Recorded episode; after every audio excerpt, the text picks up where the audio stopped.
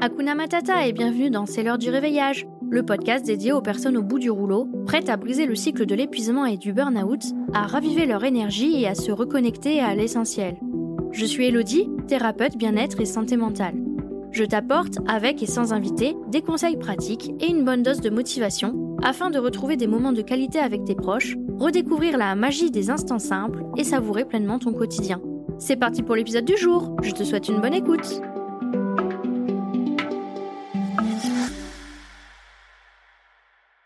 Hakuna Matata, mes petits cookies Comment allez-vous de votre côté? Aujourd'hui, je vous embarque pour une toute nouvelle aventure sur C'est l'heure du réveillage, les épisodes cookies. Et pour l'épisode de cette semaine, ça sera un cookie épicé pour vous, les amis.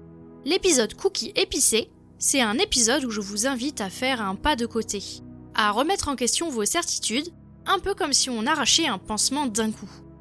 Oui, ça peut piquer sur le moment, mais au moins, ça ne dure pas une éternité. Je vous lance des défis, je vous secoue un peu, avec bienveillance quand même, je ne suis pas une barbare, pour que vous puissiez vous libérer de certaines croyances limitantes préparez-vous à recevoir un coup de pied aux pêches et à faire des prises de conscience. Aujourd'hui, on va parler d'une croyance très répandue.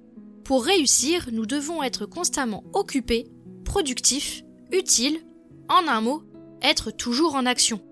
Bon, ok, en fait c'est en quatre mots. Mais est-ce vraiment le cas? Est-ce que cette course effrénée vers l'occupation perpétuelle nous mène réellement vers la réussite? Combien de fois avons-nous entendu que pour réussir, il faut être débordé que l'oisiveté est l'ennemi de la réussite? Cette croyance s'est insidieusement infiltrée dans nos vies, nous poussant à remplir chaque instant de notre journée de tâches, de réunions, de projets, sans prendre le temps de souffler. Mais mettons tout ça sur pause quelques instants. Enfin, pas l'épisode, hein. Pouvons-nous vraiment être efficaces dans un tel état de frénésie et de course quotidienne?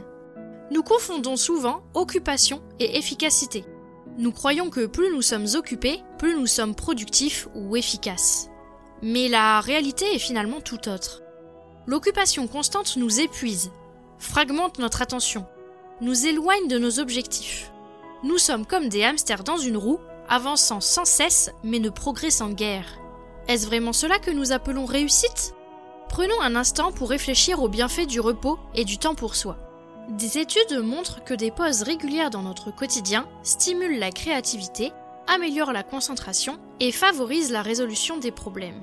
En prenant le temps de nous reposer, de faire des activités qui nous plaisent, nous rechargeons nos batteries, boostons notre efficacité et augmentons notre bien-être général. Et je vais vous laisser sur une dernière question, une question essentielle. Qu'est-ce que c'est réussir pour vous? Je suis certaine que nous avons autant de définitions de la réussite que de personnes qui écoutent ce podcast. Alors je vous lance ce défi. Aujourd'hui, bloquez 20 minutes dans votre agenda au moment de la journée que vous préférez. Pendant ce moment pour vous, prenez votre journal ou votre téléphone, puis écrivez ce que c'est, pour vous, une vie réussie. Comment serait votre vie? Qu'est-ce qui vous ferait dire, dans quelques dizaines d'années, Ah oui, j'ai réussi ma vie, je suis fier de moi Enfin, s'il vous reste du temps avant la fin des 20 minutes, prenez ce temps pour vous. Oui, oui, pour vous. Pas pour les enfants, pas pour le ou la partenaire, pas pour le voisin, pas pour les collègues. Pour vous. Qu'est-ce qui vous ferait du bien, là, tout de suite? Partir vous balader tranquillement? Vous poser sur votre terrasse? Vous préparer votre boisson chaude ou froide préférée et la déguster tranquillement?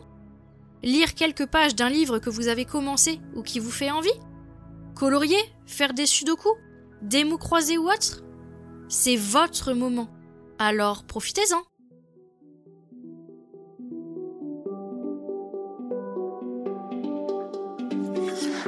Merci du fond du cœur d'avoir partagé ce moment de réveil avec moi aujourd'hui.